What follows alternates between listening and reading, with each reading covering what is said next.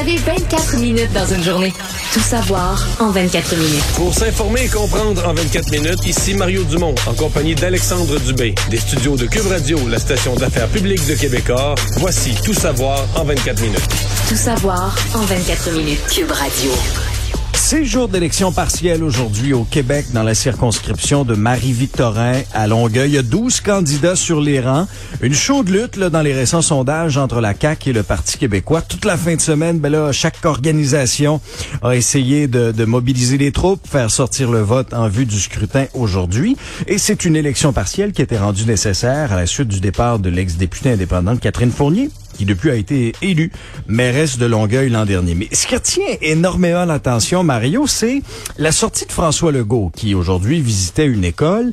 À un moment donné, ben, il a été questionné sur ce qui s'est passé la semaine dernière concernant le CHSLD Aaron, qui savait quoi, quand, est-ce que, euh, bon, euh, toute la saga, les attaques envers euh, Marguerite Blais et, et Daniel Mécan. Et François Legault, aujourd'hui, a accusé les partis d'opposition de s'être livrés vraiment une campagne de salissage là, sur le dos des ministres. Tout ça dans le but de marquer des points dans Marie-Victorin en vue de la partielle d'aujourd'hui. Je te fais entendre la déclaration de François Legault, suivie de la réaction de Dominique Anglade, d'ailleurs, qui ne s'est pas gêné pour en rajouter sur les réseaux sociaux en fin de semaine, euh, incitant les gens à aller voter parce que la CAQ ment que je déplore surtout, c'est ce que les oppositions ont fait durant toute la semaine. Franchement, Daniel Mécan puis Marguerite Blais ont fait tout ce qui était possible d'être fait en début euh, de première vague. Et je trouve ça triste qu'on fasse de la petite politique parce qu'il y a une élection partielle aujourd'hui. Je voyais en fin de semaine Écoutez, Dominique Anglade, que je connais depuis longtemps, dire que euh, d'aller voter dans Marie-Victorin parce que je dis des mensonges on est rendu là, vraiment dans les égouts. Le premier ministre doit répondre aux questions. Puis présentement, on n'a pas la vérité. S'ils avaient rien à cacher, je comprends pas pourquoi ils n'ont pas déjà déclenché une enquête publique indépendante. On a le droit de savoir la vérité. Bon, mais en fait, je, je, suis pas certain du ton de François Legault là. Je veux dire, ceux qui font, euh, ceux qui sont à plaindre, ceux qui font pitié, ceux qui tirent les larmes de cette affaire-là, euh, ce sont les familles des victimes, ce sont les victimes. C'est ce qui s'est passé au CHSLD Heron.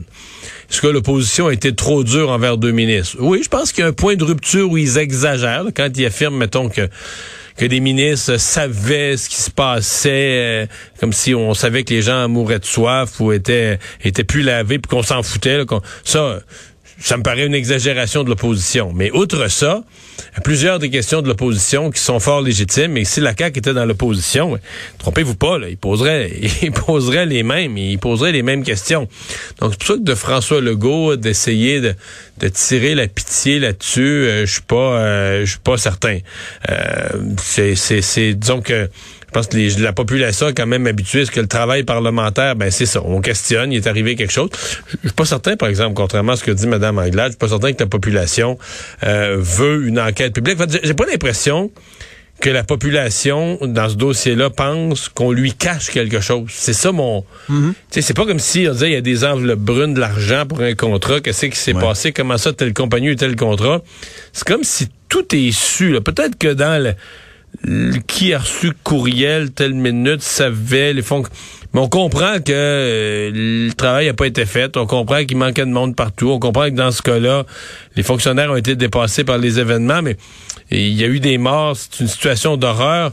Mais je, pense que quand on dit, quand on laisse sous-entendre qu'il y aurait anguille sous roche, là, comme un complot, quelque chose qu'on, je que c'est pas sûr que ça là-dessus ça correspond au sentiment populaire. Je pense que la population a l'impression d'avoir compris euh, peut-être pas 100%, là, mais 95% mm, de, de, cette tragédie-là là, et ses conséquences. Et, mais Mario, aujourd'hui, là, c'est, c'est un gros test pour qui? Est-ce que c'est un gros test pour, par exemple, M. Legault, pour, euh, euh, pour s'assurer bon, que la, mauvaise semaine euh, le suit pas, que, que, qu'on aura l'élan pour le, le scrutin de l'automne prochain, ou ce sera davantage un gros test pour le PQ de garder Marie-Victorin avec un candidat comme Pierre Nantel? C'est un gros test pour tout le monde, mais pas avec les mêmes attentes.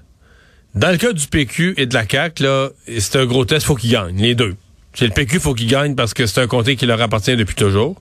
Ils l'ont échappé une fois, là, en 1984, dans une élection partielle, dans aucun rapport avec les circonstances. Donc, faut qu'ils gagnent. Puis euh, leur chef, Paul Saint-Pierre Plamondon, on a fait une espèce de question de ça passe ou ça casse, puis on met toute l'énergie dans Marie-Victorin, puis il a trouvé un bon candidat. Puis il faut que ça passe. Pour la CAQ, ben, c'est une question. Il faut se reporter six mois, un an passé, où il n'y avait pas d'enjeu. Moi, je me souviens, là, quand on parlait de Catherine Fournier, je me souviens quand Catherine Fournier s'est présentée à Marie de Longueuil, je me souviens d'avoir dit en ondes, aïe, aïe, aïe, aïe, aïe, aïe. Quelle catastrophe pour le PQ. Il va avoir une élection partielle. Dans la dernière année avant les élections, ils n'ont aucune chance de gagner ça. Tiens, on oublie, là. Mais à l'époque, c'était clair que la CAQ était imbattable. Dans les comtés francophones, écoute, t'avais la CAQ à 50% chez les francophones. Ouais, tout ramassé. Ben oui, ben oui, on disait ils vont passer à grade dans tout ce qui est les circonscriptions francophones. Donc Marie-Victorin, oubliez ça, ça va être CAQ. Donc déjà pour la CAQ, il y a un retour sur terre de dire oups, euh, on n'est pas déclassé. La dernière fois, euh, ils n'ont pas gagné ce comté-là. Donc, euh, mais il n'y a plus de il n'y a plus de raz de marée en vue là, présentement. Donc, c'est ça aussi le rappel à l'ordre. Mais pour les autres partis, que ce soit Éric Duhem, euh, que ce soit les libéraux, que ce soit Québec solidaire, Québec solidaire qui avait une grosse performance dans ce comté-là, la dernière élection, là, une vingtaine de pourcents. Ben, on va quand même regarder le pourcentage de vote, là. Euh, c'est un gros test pour tout le monde. On s'attend pas à ce qu'ils gagnent les autres. Mais, tu sais, si Québec solidaire fait euh, une surprise à 25% ou une surprise à 11 mais là, on va comparer avec le résultat de la dernière fois, puis on va dire, euh, il y a une conclusion à tirer de ça. Éric Duhem, tout va bien pour lui depuis six mois, là, tout ce qui touche se transforme en or. Il y a des membres, il y a du monde, il y a du financement, il y a du monde dans ses rassemblements, il recrute des candidats, les sondages sont bons. Ben, c'est sûr que s'il fait 5% on va dire, oups, premier passage devant l'électorat, il n'y a pas de vote, là il y a de l'enthousiasme, il y a supposément des membres, de l'argent, tout va bien, mais et quand on va aux urnes, il n'y a pas de vote. Donc, il y a personne qui peut dire, ah, moi, je m'en fous du résultat. Personne, il n'y aura pas d'autres élections partielles pour se reprendre. Ça va être le seul avant-goût qu'on a. La prochaine fois, c'est une élection générale. Donc, euh, il y a de la pression sur tous les chefs et tous les partis.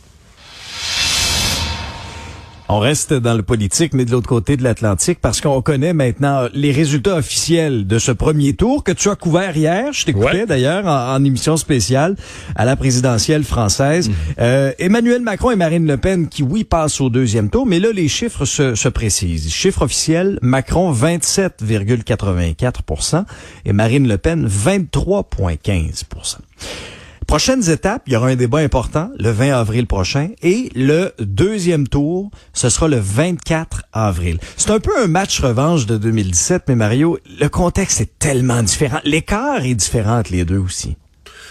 Oui, un petit peu. Mais en fait, euh, pour Emmanuel Macron, hier, ça a quand même été une bonne journée, là, parce que les sondages le mettaient à la baisse depuis quelques jours, euh, quelques semaines, même depuis deux, trois semaines. Euh, on était en train... Moi, j'étais même à l'idée que ça allait peut-être finir nez à nez, là. Que, ah oui, hein? Ben, parce que Marine Le Pen montait, montait, hum. Emmanuel Macron descendait, donc tu disais, écoute, les courbes vont se rencontrer. Alors finalement, Monsieur Macron, là, visiblement consolider ses appuis en fin de campagne. Je pense aussi qu'il aura réussi. La montée de Marine Le Pen a fait peur aux gens. Et donc, euh, il y a des gens qui ont lâché, que ce soit les républicains, les partis qui, les partis qui ont fini là euh, quatrième, cinquième, sixième, eux autres là, oups, là, le vote c'est comme liquéfié là. Donc, euh, il y a des gens qui ont rejoint Emmanuel Macron à la fin, visiblement. Donc, pour lui, c'est quand même un assez bon score. Et quand on regarde les ralliements, c'est-à-dire qui a recommandé de voter, a donné une consigne de voter Macron? De 8 sur 10. Oui, oui. Parmi les candidats défaits, il y a une majorité claire. Et dans le cas de fond, Mme euh, Le Pen, il y a juste Éric Zemmour, candidat à immigration zéro, et euh, Dupont-Aignan. Donc, il y en a deux là, qui... Donc, si tu mets ça en chiffres, il y a comme 30% d'appui de, qui sont allés à, Emmanuel Macron. Ça ne veut pas dire qu'ils vont se transférer. Ça veut juste dire que le candidat présidentiel de ce parti-là a fait une recommandation. Ça veut pas dire que les électeurs vont tous suivre ça. Mais ça fait un 30% Puis du côté de Marine Le Pen, t'additionnes Zemmour puis euh, Dupont-Aignan, t'arrives à 9% Donc le bassin qui arrive vers Marine Le Pen, il apparaît pas si gros que ça. Donc là, il faut qu'elle aille chercher des appuis de gens qui vont faire le contraire de ce que leur euh, de ce que leur champion du premier tour leur a dit. Exemple des gens qui appuyaient Mélenchon. Mélenchon leur dit votez pas Le Pen, mais ils vont le faire pareil. Puis ça se peut là. Les gens font pas toujours ce qu'on en matière de vote là, les gens sont libres de faire euh, ce qu'ils veulent et non pas ce qu'on leur dit. Mais quand même, la barre est haute pour Mme Le Pen et je pense qu'il faudrait qu'elle ait dans le débat de mercredi de la semaine prochaine une performance un peu exceptionnelle là, euh, de faire glisser Emmanuel Macron, de faire. Mais il y a euh, il y a une carte. Il y a une faiblesse. Emmanuel Macron a un talon d'Achille que j'ai rarement vu. Sondage Ipsos sur les caractéristiques. Qu'est-ce que, qu'est-ce, comment vous les trouvez les candidats? À la question, puis là, toute une série de questions très concrètes. Là. À la question, est-ce que ce candidat comprend ce que vivent les gens? Question simple. Hein? Est-ce que, que, vous avez l'impression que c'est un candidat ou une candidate qui comprend ce que vivent les gens?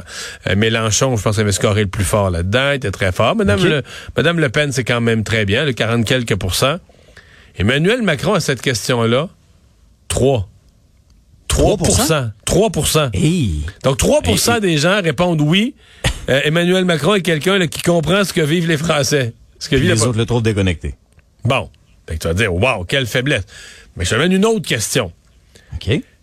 Est-ce que cette personne, ce candidat, euh, serait fort pour gérer une crise majeure? Parce que c'est quand même, dans, quand tu es premier ministre ou dans le cas président d'un pays... C'est comme euh, important. C'est comme important. Il y a une guerre présentement. Mettons, une guerre, puis euh, une crise d'inflation ou une crise de d'autres choses. Marine Le Pen, 7% Emmanuel Macron, 65% Alors là, oups, tout à coup, c'est inversé. Euh, candidat qui vous comprend, euh, Macron, pas pantoute. Candidat fort pour gérer une crise dans le pays, là, c'est Macron à 65% euh, Lequel des candidats a une stature présidentielle? C'est OK, c'est un autre critère. Une stature présidentielle. Là, là, là Macron monte à 71 Marine Le Pen à 18. Marine Le Pen n'est pas si bas, mais quand même, elle est loin, loin, loin. Donc, tu as des candidats, ce que je, je, veux amener, c'est que tu as des candidats qui ont quand même des, des caractéristiques personnelles ou qui amènent très différentes, même aux antipodes. Là. Mais moi, si je suis dans l'organisation de Marine Le Pen, ben je dis là l'absence de sur des thèmes comme le pouvoir d'achat, la frustration là, que les, prix montent, puis l'épicerie, puis la station-service. Euh, si je suis dans l'entourage de Marine Le Pen, je dis faut vraiment exploiter au maximum ce sentiment du Macron déconnecté, là, pour y faire perdre les pédales en cours de débat, le faire mal paraître, mm. etc. Alors, ce sera probablement la, la stratégie. Là. Mais c'est pour moi, à ce point-ci, la barre est haute des performances de Marine Le Pen dans les deux prochaines semaines pour renverser, disons, la, tendance, le portrait qu'on avait hier au sortir euh, du premier tour. Tout savoir en 24 minutes. Il y a un procès important qui s'ouvrait aujourd'hui à Québec. Euh, c'était celui de l'auteur de cette attaque du soir de l'Halloween 2020 dans le vieux Québec, qui, d'entrée de jeu, Carl Giroir, là, euh, ne niait pas les gestes, selon le juge. C'est ce que Nicolas Saillant, notre collègue du journal, nous rapportait un peu plus tôt. Euh, il disait donc effectivement avoir, donc dans un contexte comme comme c'est c'est souvent le cas. Et là, ultimement, le débat va porter sur la non-responsabilité de l'accusé pour troubles mentaux. Parce que d'un côté, tu as, Mario, la couronne qui va aller de l'avant avec sa thèse en disant que ben, l'accusé est responsable criminellement des gestes, donc il était capable de distinguer le bien, le mal lors des, lors des événements de l'Halloween 2020, et la défense de son côté ben, va plutôt plaider la non-responsabilité de Carl Giroir pour cause de troubles mentaux. On procédait à la sélection du jury ce matin, ça s'est fait très rapidement là. Euh, en avant-midi, c'était déjà euh, c'était déjà complété huit femmes et quatre hommes. Puis j'insiste là-dessus. L'enjeu, ce sera la non-responsabilité de l'accusé pour troubles mentaux parce que refaisons un peu le fil des événements. L'homme euh, qui avait 25 ans, qui en a donc maintenant là, 26, il est parti de Sainte-Thérèse le soir de l'Halloween pour se rendre à Québec. Se stationné devant la place d'armes. Il était déguisé, portait un kimono, des bottes en cuir, un masque de procédure d'or. Je vous rappelle que c'est le soir de l'Halloween là, à Québec aussi. Et là, il sort. Il avait tout, à, fait l'air d'un personnage ben, d'Halloween. écoute, ça peut être plausible. Et là, il sort avec une arme, là, un katana, pour ceux qui connaissent peut-être un peu moins, une grande, grande lame là, d'à peu près 77 cm. Et c'est à ce moment-là, donc, comme je vous rappelle, ce que le juge a précisé en début des procédures, euh, qu'il a avoué avoir tué François Duchesne et Suzanne Clermont, il en a blessé cinq autres. Je te fais entendre les commentaires de maître Daniel Roy, qui revient là-dessus. Comment on peut déterminer, par exemple, qu'un accusé était oui ou non criminellement responsable pour troubles mentaux? Il faut établir que l'accusé n'avait pas la, les, les, habiletés mentales requises. C'est-à-dire, il faut établir que l'accusé ne faisait pas la différence entre le bien et le mal et ne comprenait pas la nature de son acte. Ça ne veut pas dire que la personne n'était pas consciente. Vous savez, je, on, va donner des exemples ici là, qui ont rien à voir avec euh, avec Monsieur, là, parce qu'évidemment on respecte l'autorité des tribunaux. Mm-hmm. Quelqu'un qui, par exemple, a un délire de persécution, quelqu'un qui entend des voix, OK? Alors, quelqu'un qui est convaincu que quelqu'un, une personne qui le suit et que cette personne-là va l'attaquer, va le tuer. Et il pense qu'il faut qu'il fasse quelque chose pour se défendre. Donc, cette personne-là va chercher une arme, va faire des plans pour l'attraper, pour tout ça. Mais pourquoi? Parce que sa croyance est alimentée, évidemment, par un désordre mental. Ouais, mais c'est, mais c'est, toujours, euh, à chaque fois qu'on parle de cette notion de non-responsabilité criminelle, on nous amène. Il y a plusieurs critères qui doivent être appréciés, mais euh, celui, là, la distinction entre le bien et le mal, c'est quand même mm. celui là, qui revient le plus, euh, le plus souvent. bien triste histoire néanmoins, mais bon, ah qui, qui, devait un jour ou l'autre aboutir au, tribunal. Puis ce que le procureur de la couronne a dit aussi aujourd'hui, c'est que justement, bon, l'auteur de ces meurtres-là aurait verbalisé son désir de passer et dès 2014, à part ça, euh, en étant un agent du chaos, en disant qu'il voulait faire un geste d'éclat avant l'âge de 25 ans, il avait 25 ans au moment du drame. Alors c'est euh, particulier dans ce dans ce cas-là qu'on va suivre, ça devrait durer à peu près quatre semaines ce, procès-là. Mario, deux euh, deux nouvelles toujours rapides là dans le même ordre d'idées, notamment ça se passe à l'école secondaire des sources à Dollars des Ormeaux. C'est un élève de l'école secondaire, c'est dans l'ouest de l'île, de de Montréal, qui aurait agressé sexuellement plusieurs adolescentes dans l'école. Et c'est notre collègue Yves Poirier, TVA Nouvelle, qui a eu des témoignages. Euh, il y a au moins quatre élèves qui auraient été victimes des agissements. Il y en a deux qui ont décidé de dénoncer cette histoire-là. Pourquoi? Parce qu'elles disent pas avoir reçu l'aide voulue de leur école. On parle de, de baisers forcés, d'attouchements sexuels dans les murs. Il y a le père d'une des ados aussi qui a confirmé qu'il n'avait pas réussi à obtenir de réponse de la part de l'école des sources. Et la direction de l'école garderait, toujours selon les infos de TVA Nouvelle, sous silence, le statut du présumé agresseur qui aurait été suspendu trois jours et qui ne fréquenterait plus l'établissement maintenant, Mario. Ouais, c'est... Euh, c'est assez délicat parce que on comprend que c'est l'éducation, hein, c'est l'éducation d'un jeune qui a droit à l'éducation, mais c'est pas des gestes. C'est si on a la moindre preuve ou le moindre doute, c'est pas des, c'est des gestes qui doivent être condamnés. Le point, c'est mm-hmm. pas ah quelque chose que tu peux dire. On va arranger ça. Euh, on va arranger ça à l'amiable, on va arranger ça euh, sur le coin d'une table. C'est des gestes, euh, même s'il est mineur, on comprend qu'il paye pas de la même façon qu'un majeur, mais c'est pas banal.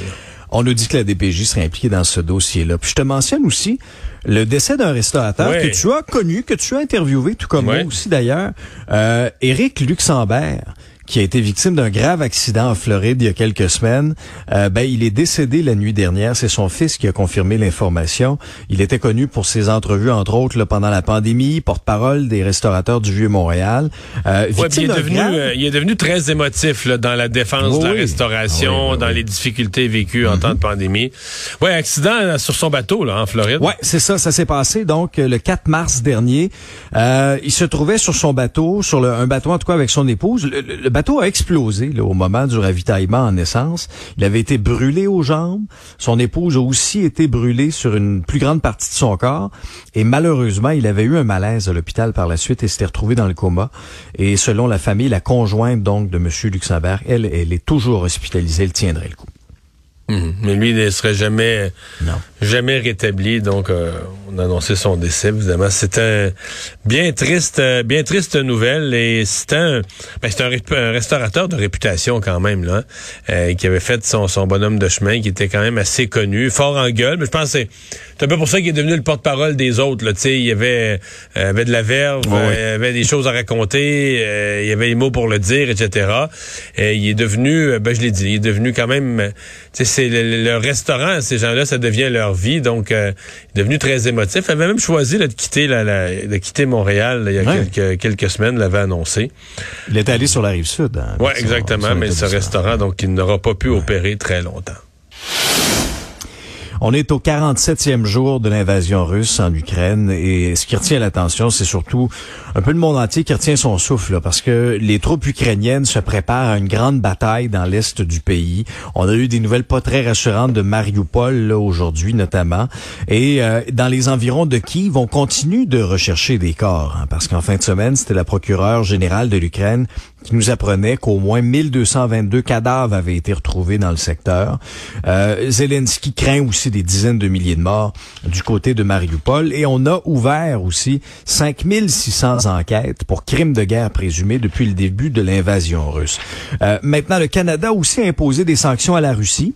Euh, ce matin, c'est Mélanie Joly qui l'a annoncé, c'est 33 entités du secteur de la défense russe qui sont maintenant visées par des restrictions pour avoir soutenu directement ou indirectement l'armée russe et ils sont considérés comme des complices de l'invasion. Et il y avait un geste diplomatique quand même euh, important aujourd'hui. C'est le chancelier autrichien qui s'est rendu à Moscou. Il est donc devenu le premier leader d'un pays européen à aller en Russie depuis le début de la guerre. Mais je lisais les dépêches euh, tantôt sur euh, le fil de l'AFP, Mario. C'est du plutôt pessimiste. Là. À la suite de ouais, mais là, il, ça, il est ressorti avec l'impression que Poutine est en mode guerre totalement. Là et qui est pas à la recherche de. Je pense que lui, parce que lui, il allait là un peu, il a rencontré les deux. Là. Il, allait à Moscou, mais il partait de Kiev. Il avait passé du temps avec le président Zelensky. Euh, disait qu'il voulait au moins euh, améliorer la situation des corridors humanitaires pour permettre aux civils de se de fuir la région où les prochains combats vont se faire les plus intenses. Euh, non, il est pas ressorti avec euh, il est pas ressorti avec beaucoup d'optimisme ni sur son intention initiale euh, pour les corridors humanitaires, encore moins sur le fait que des pourparlers de mm. paix puissent donner des, des résultats à court terme. Ouais, et Mario, la grande question aussi c'est qu'est-ce qui va se passer à Mariupol, l'importance de Mariupol. Là-dessus Charles Philippe David, professeur et fondateur de la chaire Raoul Dandurand. Mariupol, c'est la ville stratégique d'importance pour les Russes parce que de fait, cela leur permet d'avoir un accès terrestre et n'oubliez pas non plus un accès maritime puisque les forces navales russes contrôlent maintenant euh, la totalité de, la mer de Crimée, euh, de la mer Noire, de la mer d'Azov. Alors, euh, toutes ces mers sont vraiment sous contrôle russe et, et l'Ukraine ne peut pas espérer utiliser quelconque bâtiment de guerre, évidemment, devant cette force russe si les Russes comme je pense cela sera le cas, euh, arrivent. déjà, ils ont détruit, écoutez, 90% de cette ville, on le voit dans les images. Il mm. reste à peu près pas grand-chose. Euh, c'est plus probablement maintenant une question d'heures ou de jours avant que, que Mariupol passe aux mains des Russes. Ouais, mais euh, c'est c'est je, l'ai vu sur des cartes aujourd'hui là, l'avancée des Russes et à quel point là, ce qui reste encore sous contrôle ukrainien de la de Mariupol, c'est une zone restreinte, limitée. Euh, et on n'a pas, en tout cas pour l'instant, on n'a pas l'impression, en fin de semaine, euh, les Ukrainiens criaient vraiment à l'aide, euh, que ça leur prenait des armes, que cet endroit-là, il n'y avait plus les armes pour poursuivre le combat au même rythme. Donc ça semble être, ça semble être potentiellement une victoire pour Poutine qui s'en vient sur ce front-là. Et une petite dernière en terminant, Mario, le Publisac.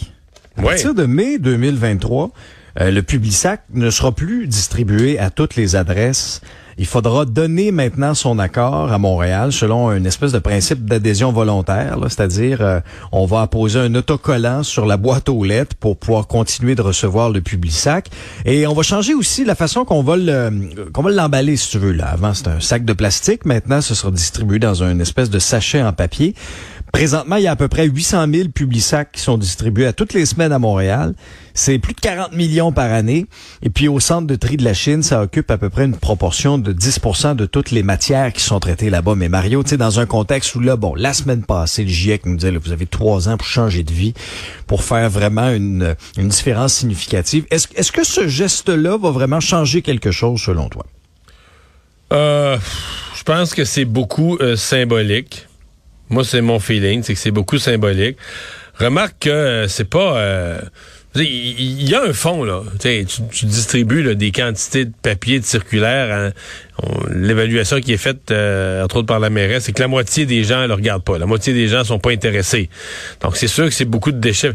Mais il y a des conséquences. Pas, pas pour rien que cette décision-là, qui apparaît pour certaines personnes une évidence. Est-ce que tu tues les journaux de quartier? Qui sont distribués dans le dans le public sac. Dans le cas euh, dans le cas où tu tues tous les journaux de quartier, c'est un prix élevé à payer. Là, hein? C'est un prix euh, majeur à, payer. Euh, c'est une perte là, pour la vie la, vie locale, la vie politique locale, les, la capacité des, des organismes communautaires, des conseillers municipaux de communiquer avec leurs gens. Et là, la mairesse dit, ben là, on a, on a travaillé avec ces gens-là, on va avoir des solutions alternatives pour eux. C'est une drôle de période aussi parce qu'on n'a jamais autant parlé de, de, de, prix élevés, du besoin de faire son épicerie en regardant comme il faut toutes les aubaines euh, avec l'inflation. Mais la ville de Montréal, ça fait quatre ans que c'est à l'étude à la ville de Montréal et la décision a l'air d'être finale euh, et sans appel. J'espère qu'on a bien pensé à toutes les conséquences, entre autres sur les journaux de quartier. Résumé l'actualité en 24 minutes, c'est mission accomplie.